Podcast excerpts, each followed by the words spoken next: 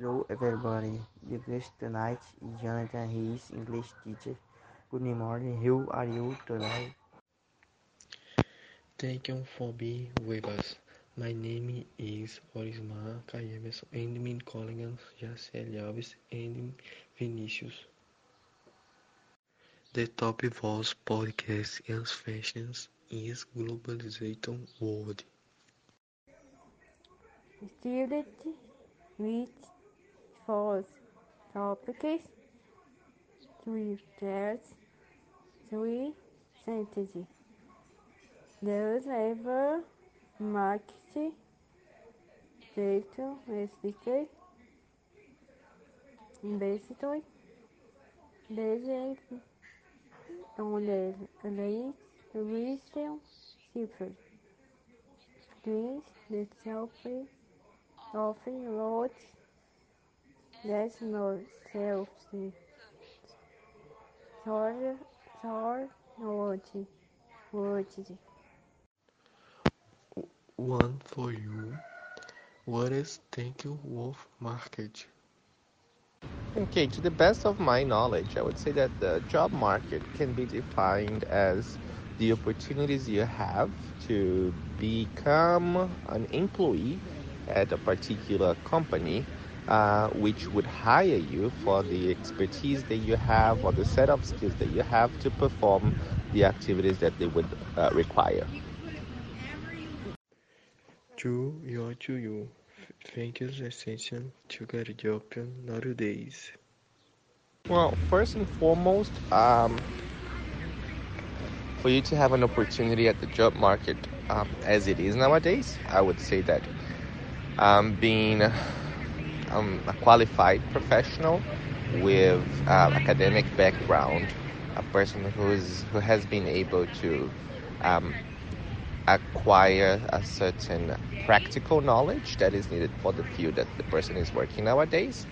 Um, I would say that interpersonal skill is key as well because without knowing how to relate to other employees or how to navigate these relationships that exist in the workplace, uh, it might be quite challenging. And um, since we are living these COVID times, I would say that being uh, tech savvy is another essential skill that you must have uh, or essential element to be part of your CV for the time that we live nowadays. If the only half then is heritage state. The real estate market trends to be hit hard. You can it have its frontiers. Since many companies rethink the space. It's a tricky question to answer, but uh, I would say that at least the projects that architect, architects in particular will have to think as in how to prevent audio to go from one room into another. Um, apartments will be redesigned to the extent that there should be nowadays at least one room saved and reserved to be uh, an office. Um, and uh, because on the other hand we see that the, the market has changed and our buildings have changed as well they have become smaller so maybe these uh, modern design of transforming a bed into a table or a table becomes just uh, it can be just lifted and then disappears from the space.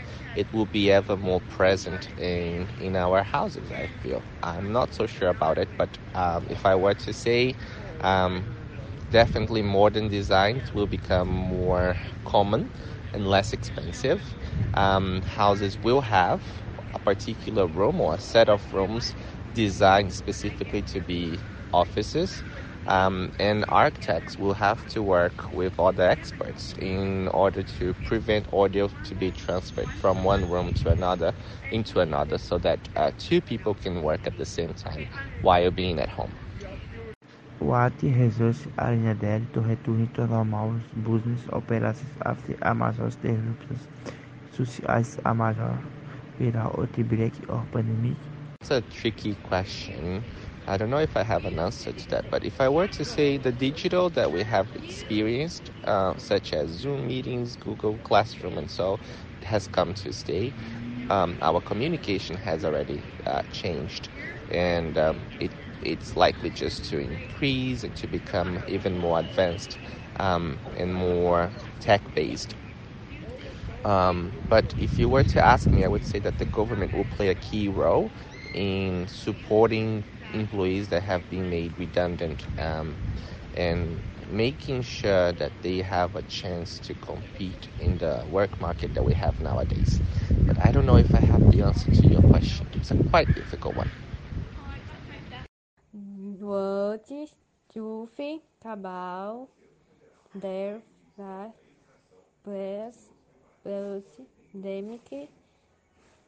has started on the labor market. Biggest, the biggest impact has been, um, well, I would say that people have uh, reflected, looked within, and uh, tried to understand what their priorities are. Um, maybe they have reinvented themselves and found uh, found out that they have talents that can be um, enhanced Therefore, I see several friends switching careers, starting fresh. Um, I also see that um, the pandemic also brought to us, um, I want to say, more patience in the sense that we now um, take into account everything that is happening around us and then uh, make decisions based on not just on what we think, on what we expect, but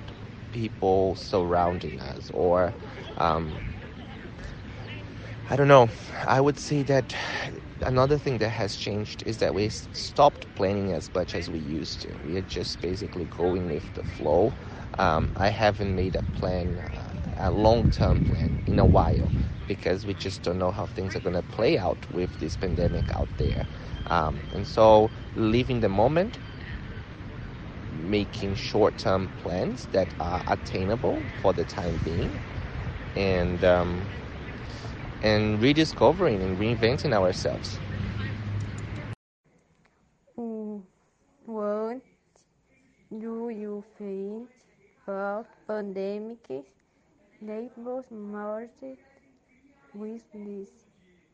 In my opinion, it will be a place for entrepreneurs it will be a moment in which, if you have an idea and you are willing to give it a shot, um, the market will accept it, um, especially with how people have been or how entrepreneurs have been able to um, share their ideas, sell their products on social media, and how acceptable it has become. Um, I would say that also the way that our transfer um, how we transfer money nowadays. For example, in Brazil with Pix, has also changed um, the aspects of the workplace. There is no need to have a store, a physical store or a physical office anymore. Everything is on the go. You can start uh, prepping at home and then uh, inside your car you do the rest if you want to be outside or you can do everything from the comfort of your bedroom. So um, place for entrepreneurs for sure. Uh, uh, the market after this pandemic will be for entrepreneurs, for those who have um, innovative ideas to share and they they have the willingness to um, compete with others in the um, in, uh, while using social media or trying to pitch their products out there.